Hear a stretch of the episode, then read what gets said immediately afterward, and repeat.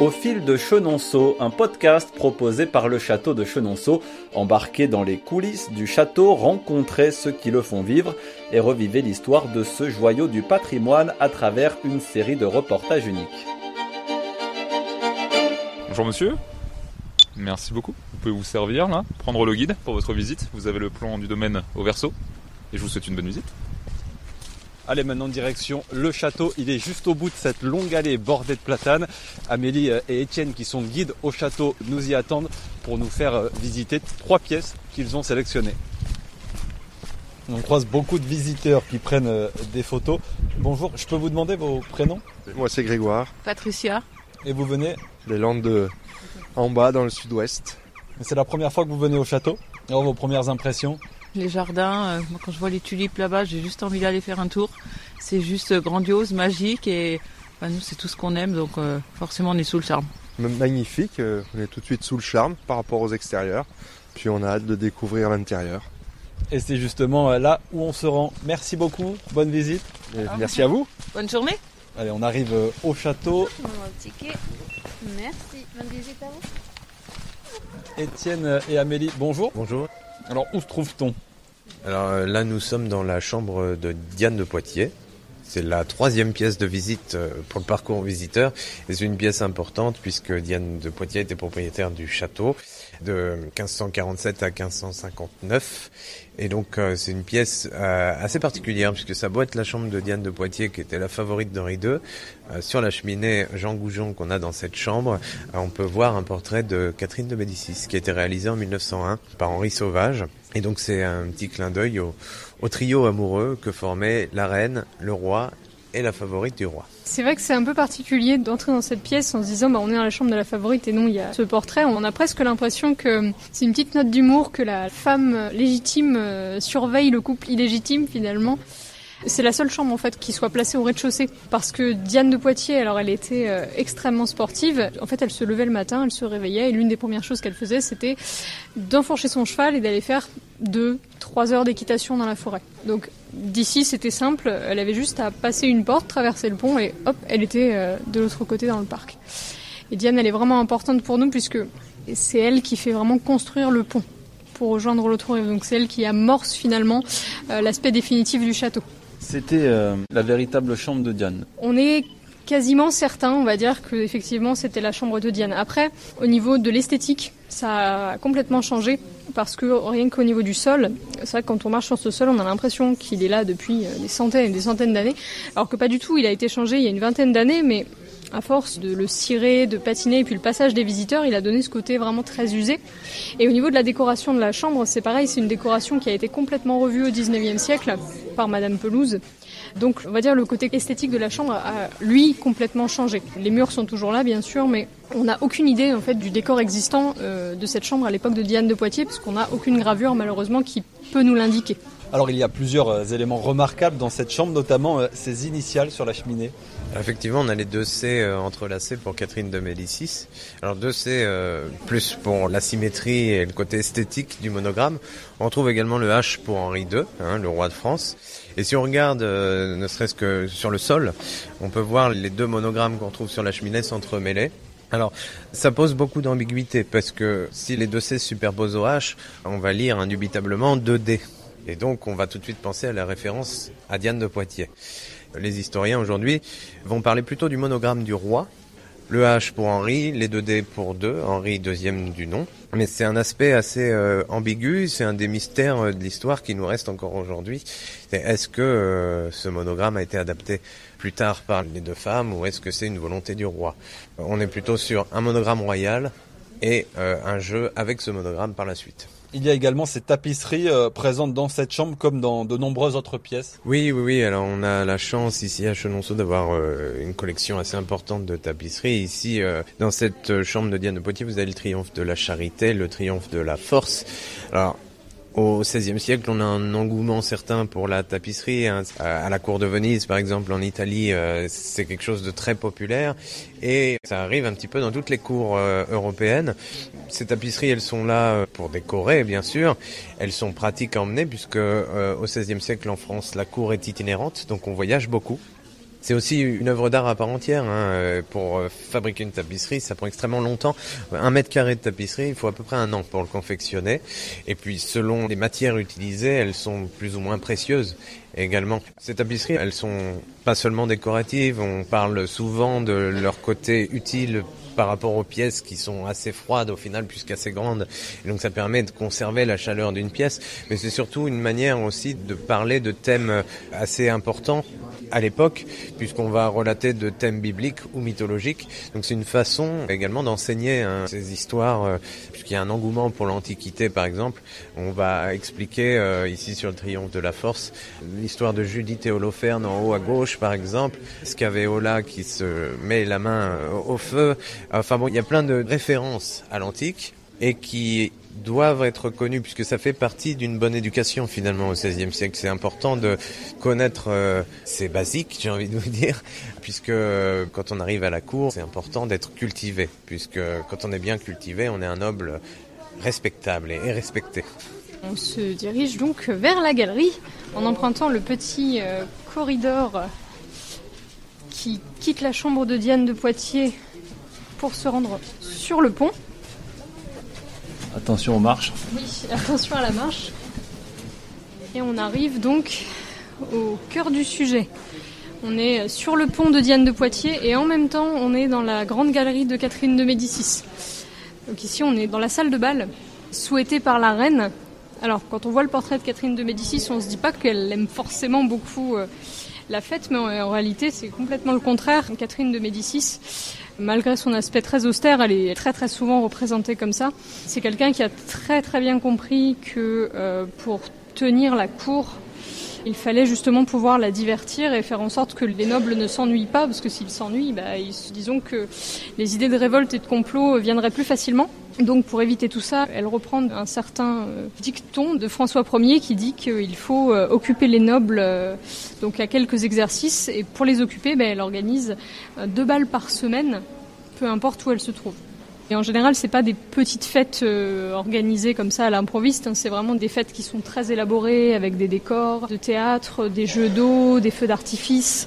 On en met plein la vue en fait. C'est une façon de divertir et en même temps, c'est une façon de marquer son pouvoir du temps euh, où l'on se parle, donc on, avance en, même temps, on arrive là au bout de cette galerie qui est quand même monumentale, 60 mètres de long, 6 mètres de large, c'est euh, véritablement l'une des pièces maîtresses de ce château. Oui, tout à fait, et puis on a ce sol, cette alternance d'ardoise et de tuffeau. Euh, qui est quelque part un échiquier, hein, rappelant le côté stratégique de ces fêtes, puisque on n'organise pas ces fêtes au hasard, on est là pour jouer aux jeux politiques également. Hein. Durant ces réceptions-là qu'on va pouvoir échanger, qu'on va pouvoir ne serait-ce que trouver un bon parti. Hein. On n'a pas tous les sites de rencontres qu'on a aujourd'hui. L'information circule beaucoup moins vite. Par exemple, un Paris-Chenonceau, à l'époque, c'est trois jours. pour vous donner un exemple, euh, Henri IV, alors qu'il n'est pas Henri IV à ce moment-là, mais il apprend qu'un mois plus tard que sa mère est décédée. Organiser ces fêtes-là, c'est aussi le fait de faire rencontrer les différents partis euh, qui pourraient s'opposer et d'essayer de concilier tout le monde, en tout cas de les détourner des contraintes courantes, j'ai envie de dire. La galerie aujourd'hui, elle a un style qui est extrêmement épuré. Hein. C'est très lumineux, c'est très blanc. Euh, à l'époque, il faut se dire que la décoration n'est pas du tout, du tout la même. On est là pour impressionner. Alors déjà, la salle, elle impressionne par ses dimensions et elle impressionne surtout à l'époque par sa décoration parce que cette galerie, c'est une véritable galerie d'art à l'époque. Euh, on va recevoir ici les personnages les plus importants du royaume, donc on leur en met plein la vue. Et quand on quitte le roi ou la reine, on ne quitte pas n'importe comment, on n'a pas le droit de tourner le dos à la reine. Donc effectivement, on quitte la pièce en faisant la révérence et à reculons il faut savoir gérer, on va dire, ne pas se prendre les pieds dans le tapis ou peu importe pour ne pas tomber, parce que là on se rendrait très vite ridicule. Ça faisait partie des usages de l'époque, ça faisait partie des protocoles. Vous avez évoqué le côté festif des lieux. Il y a la volonté aujourd'hui encore de garder un petit peu cette tradition. Je pense au défilé Chanel qui s'est tenu là. Il y a cette volonté-là. Alors oui, effectivement, de continuer à rendre les lieux vivants. Elle a connu beaucoup de choses cette galerie, mais ça a surtout été un lieu de fête. Hein. C'est un véritable symbole de la fête cette grande galerie. Et en plus, ça allait parfaitement euh, avec Chanel, puisque quand on voit le, monogramme de Catherine de Médicis, On se dit que peut-être Gabriel Chanel s'en est inspiré pour créer son propre logo finalement. Alors ça, on ne saura jamais avec certitude, hein, bien sûr. Mais effectivement, il y a toujours aujourd'hui cette volonté, et pas que pour la galerie, pour tout le reste du château, de faire en sorte qu'il soit vivant. C'est aussi pour ça qu'on a des bouquets de fleurs dans toutes les pièces. On a l'impression qu'on est attendu, on a aussi l'impression que le château est habité. Et tout ça, c'est vraiment une volonté générale de garder ce château dans cet esprit-là. On va descendre euh, aux cuisines, donc euh, on va faire ce retour de 60 mètres pour aller vers les cuisines du château qui sont intéressantes puisqu'elles sont euh, dans les piles de l'ancien moulin fortifié qui avait été construit par la famille des Marques. Et donc Thomas Boyer, le bâtisseur du logis du premier château, c'est-à-dire sans pont, sans galerie, va utiliser ces piles pour y installer ses cuisines. Chose assez étonnante puisqu'au XVIe siècle, les cuisines sont généralement en extérieur pour ne pas être incommodées par le bruit ou par les odeurs. Ça bouchonne. Oui, sou- souvent. Souvent parce que un seul accès pour descendre, un seul accès pour remonter. Donc on, a facilement les embouteillages dans cette partie du château. C'est un endroit incontournable et même si euh, il y a beaucoup de monde qui les visite, il faut aller les visiter avec la galerie, ça fait vraiment partie des plus belles pièces du château. Ce sont des, cuisines qui sont divisées en plusieurs parties, alors qu'on a l'office qui est un peu le point central de ces cuisines avec la plus grande cheminée du château. Ensuite, vous allez traverser euh, cet office pour rejoindre euh, la boucherie qui est vraiment un tout petit recoin. On sait que cette boucherie, elle n'était pas suffisante pour la cour de Catherine de Médicis euh, et qu'elle en fait construire une autre dans la cour de la ferme du XVIe siècle. Cette ancienne boucherie, c'est aujourd'hui l'atelier des fleuristes. Vous allez avoir aussi une petite partie garde-manger qui fait une dizaine de mètres carrés qui devait être très pratique pour les premiers propriétaires du château au début du XVIe siècle, mais alors pas du tout utilisable pour la cour, hein, parce qu'on aurait très très vite euh, rempli l'espace. Et aujourd'hui, ce garde-manger, c'est vraiment l'un des terrains de jeu préférés de nos fleuristes, parce qu'on a ces grands espaces, ce qui leur permet d'exprimer euh, très librement leur euh, créativité. Donc là, on passe d'une pile à l'autre. Exactement. Et euh, quand on se penche vers l'eau, on peut remarquer une plateforme contre une l'une des piles des cuisines et un escalier qui remonte euh, vers ces mêmes cuisines. En fait, ici, c'était un petit peu le système de livraison euh, des courses de l'époque, puisque les victuailles étaient amenées directement par bateau. Donc les bateaux stationnaient au niveau de la plateforme, et les victuailles étaient réceptionnées ensuite pour monter vers les cuisines. Et ce n'était donc pas la plage de Diane de Poitiers comme certains le pensent. Alors la légende nous parle de bain de Diane, hein, c'est d'ailleurs comme ça qu'on surnomme euh, cet espace. Euh, non, effectivement, on a du mal à s'imaginer en fait Diane de Poitiers venir se baigner au petit matin devant ses maîtres queues ou le- ses maîtres d'hôtel en train de s'affairer aux cuisines. Euh, la légende nous dit qu'elle prenait des bains d'eau froide, mais c'était certainement pas ici. Donc les escaliers remontent et arrivent directement à cette porte. Vous voyez, on ne peut pas être plus près euh, de l'action. Ici, donc, on est dans cette euh, partie un petit peu plus moderne avec ce fourneau. Alors, je mets des guillemets dans assez moderne, qui a été modernisé en tout cas au début du XXe siècle, quand le château est devenu un hôpital militaire. Oui, lors de la Première Guerre mondiale. Les fourneaux ont été remplacés parce que on avait besoin de nourrir 250 à 300 personnes par jour, trois fois par jour. Donc il fallait quelque chose qui soit assez puissant, assez efficace pour assurer derrière. Et puis ces cuisines, alors elles sont Renaissance, les murs sont Renaissance, mais elles sont meublées euh, vraiment dans le style 19e siècle. On le rappelle, il y avait quand même 120 lits disposés, 60 au rez-de-chaussée de la galerie et 60 au premier étage, avec euh, 2254 blessés qui ont été soignés ici même dans le château de Chenonceau. On a pris partie intégrante euh, pour l'effort de guerre euh, en installant euh, cet hôpital. Sont les actuels propriétaires, hein, toujours la famille Meignet qui est devenue propriétaire en 1913, qui a engagé ces installations. La famille Meignet donc sont producteurs de chocolat et ont fait l'acquisition du moulin de Noisiel pour la production de leur chocolat, donc c'est là où était basée leur usine. Et ce moulin de Noisiel sera aussi transformé en hôpital militaire pendant la Première Guerre mondiale. Donc ils ont fait euh, partie de l'effort de guerre euh, de manière assez importante. Et on a de nombreux euh, témoignages, des photographies de cette époque.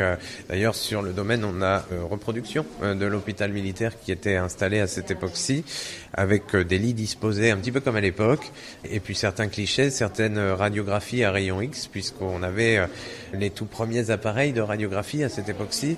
Donc on retrouve ces éléments euh, vraiment assez intéressants. Vous parlez euh, d'éléments intéressants, il y a aussi euh, tous ces ustensiles derrière nous. On a un petit peu tous les ustensiles de cuisson euh, nécessaires à, à une bonne préparation de, la cuisine. Et puis juste en face, On a un peu le point, on va dire, un peu plus euh, pâtisserie avec euh, tous les moules à gâteaux, euh, les pains de sucre, notre fameuse presse à canard hein, pour la préparation du canard au sang. Et puis le système de rôtisserie, alors un petit peu plus moderne, on est un peu plus dans le XVIIe siècle, puisqu'on a un, un système en fait de cordage. Cette corde est rattachée à un poids, un poids qui en fait descend doucement vers la rivière. Donc on était averti que le poids tournait grâce à cette petite girouette. Et quand la girouette stoppait, en fait, on sait que le poids est arrivé au fond de l'eau, donc il fallait remonter. Et la broche reprenait ensuite son processus, mais ça permettait de libérer une personne d'un poste un peu ingrat où on était en train de tourner pendant des heures et des heures cette viande sur la broche. On se préserve des tendinites en soi. Et on va retrouver effectivement quelques cuivres estampillés du nom Meunier. Ça se voit même très très bien sur certains. Toute cette collection de cuivres euh, fin 19e siècle, début 20e. Alors ce qui est intéressant avec ces cuivres, c'est de constater que nos visiteurs, euh, petits comme grands, ne peuvent pas s'empêcher de toucher les cuivres. Et donc tout ce qui est à portée de main est nettoyé tous les jours, hein, parce que euh, il faut bien sûr enlever les traces tous les jours. Et tout ce qui est installé plus en hauteur, donc ce qui est plus inaccessible, là on est plus sur du nettoyage toutes les trois semaines, un mois, pour éviter que ça prenne euh, bien sûr la poussière. Ici, ça brille en tout cas. Oui, ça brille. C'est, va dire que les, méthodes de nettoyage ont un petit peu euh, évolué hein, par rapport au XVIe siècle, mais les cuivres sont très très bien entretenus et ça se voit puisque ils ont été installés euh, au milieu des années 80 et ils sont toujours en aussi bon état quasiment 40 ans plus tard. Amélie et Étienne, merci. On vous retrouve dans le prochain épisode de notre série de podcasts au fil de Chenonceau. Vous nous parlerez de l'architecture si particulière du château.